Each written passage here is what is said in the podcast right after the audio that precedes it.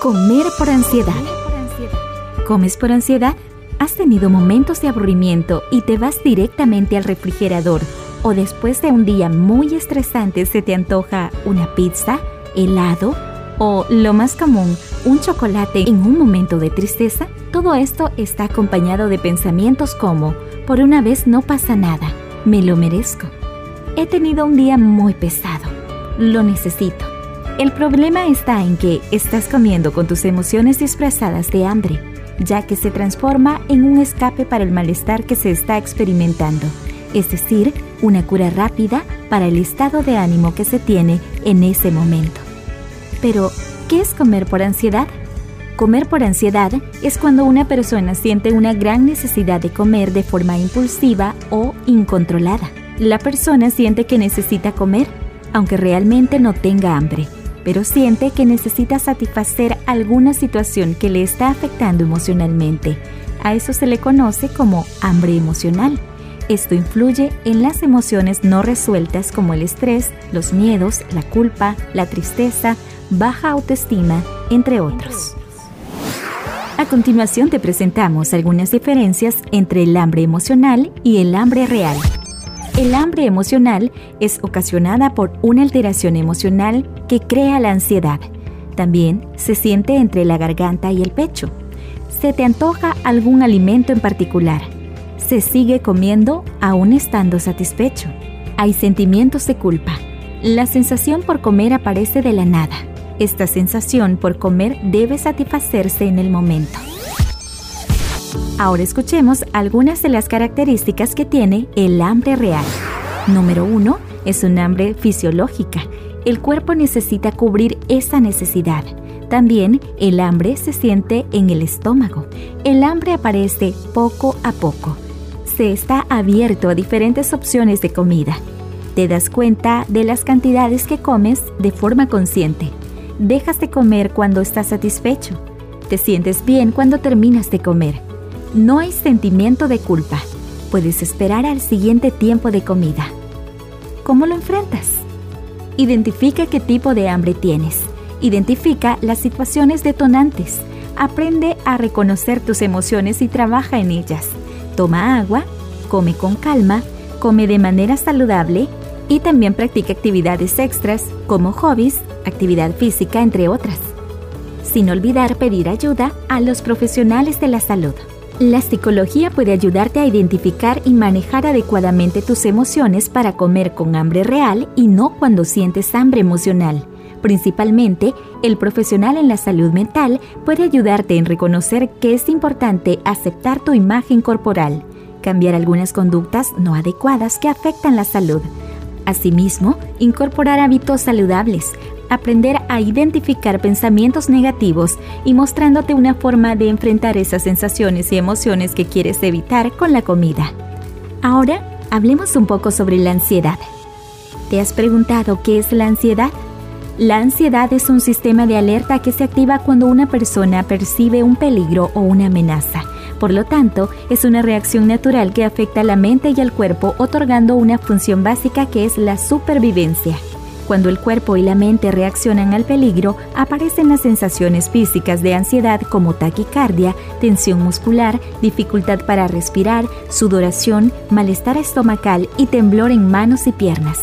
Las sensaciones antes mencionadas son parte de la respuesta del cuerpo de huir del peligro. Esto puede presentarse como síntomas leves o en algunos casos intensos. Ocurren instantáneamente cuando una persona siente una amenaza. En pocos segundos el cerebro procesa la situación y evalúa si la amenaza es real y cómo saber manejarla manteniendo alerta a la persona. Si nos envía señal que no hay peligro, la respuesta de defensa desaparece y el sistema nervioso se relaja. Por lo tanto, la ansiedad es una emoción que todos hemos experimentado en algún momento, apoyándonos a prepararnos para alguna situación importante, provocando cambios en diferentes sistemas del cuerpo. Siendo una reacción normal casi en todas las situaciones que se pueden experimentar, por ejemplo, cuando una persona tiene una entrevista de trabajo o un examen importante, experimenta diferentes emociones. Incluso tener pensamientos como que en la entrevista le saldrá todo mal, la vestimenta no está adecuada o que las preguntas están muy difíciles y no estudió lo suficiente para su examen, se logran percibir sensaciones físicas como que el corazón late rápido y sudoración que van en disminución a lo largo de la entrevista o del examen. Es decir, esta sintomatología es transitoria. Escuchemos otro ejemplo. Norma es ama de casa. Vive con su esposo y sus dos hijos adultos. Es una persona muy dedicada a su familia y a su hogar. Pero cada vez que su esposo llega tarde de su trabajo o uno de sus hijos después del trabajo se va a un entrenamiento de fútbol, se preocupa tanto que no puede dejar de ver el reloj. Siente presión en el pecho, no se concentra en su programa de TV favorito o su lectura diaria. Se preocupa e imagina siempre lo peor. Vienen a su mente imágenes de accidentes de auto, asaltos, entre otros eventos catastróficos, y teme sin ninguna razón en particular que su esposo o uno de sus hijos puede estar herido o muerto, y solo cuando le ve llegar a casa puede finalmente estar tranquila y relajarse.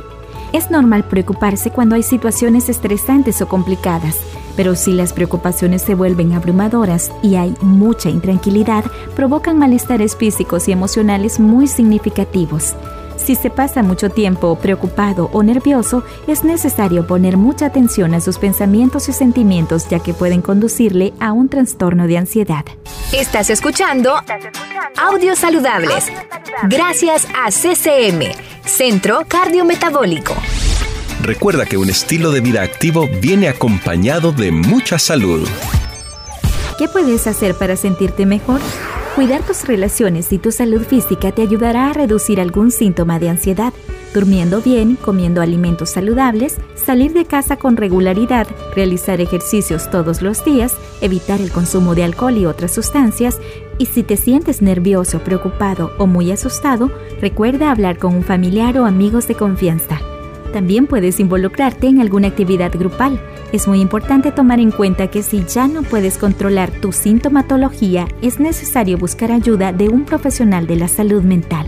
¿Cómo se trata la ansiedad? Con sesiones de psicoterapia. Implica buscar ayuda de un profesional de psicología. Hablar de tus emociones, tus sentimientos, relaciones y preocupaciones te ayudará a encontrar nuevas formas de pensar ante tu situación para reducir la ansiedad entendiendo qué es lo que la causa y así lograr tener un mejor control. Con el tratamiento puedes aprender a reconocer y reemplazar pensamientos que causan pánico para ayudarte a sentirte más tranquilo, manejar el estrés y relajarte cuando se presenten los síntomas de ansiedad. También llegarás a aprender a evitar pensamientos que te hacen creer que problemas menores pueden convertirse en catástrofes. Otro aprendizaje será entender y controlar los pensamientos distorsionados o ideas irracionales sobre los factores que provocan el malestar en diferentes situaciones de la vida. Por último, aprenderás a comprender la diferencia entre ansiedad sana, que nos ayuda a enfrentar una amenaza real, y ansiedad patológica, que nos afecta de manera excesiva en diferentes áreas de nuestra vida. No dejes que tu mente intimide a tu cuerpo. Eres fuerte, mucho más que la ansiedad. Cuida de ti con cariño y no con dureza. Permítete comprender tus sentimientos y emociones. Conoce estrategias y diferentes técnicas para mejorar adecuadamente tu ansiedad, enojo, ira, estrés, entre otras emociones, sin tener que refugiarte en la comida. Siente y sana tus emociones. No te las comas. Este artículo fue escrito por la licenciada Liliana Marisela Tobías, psicóloga del Centro Cardiometabólico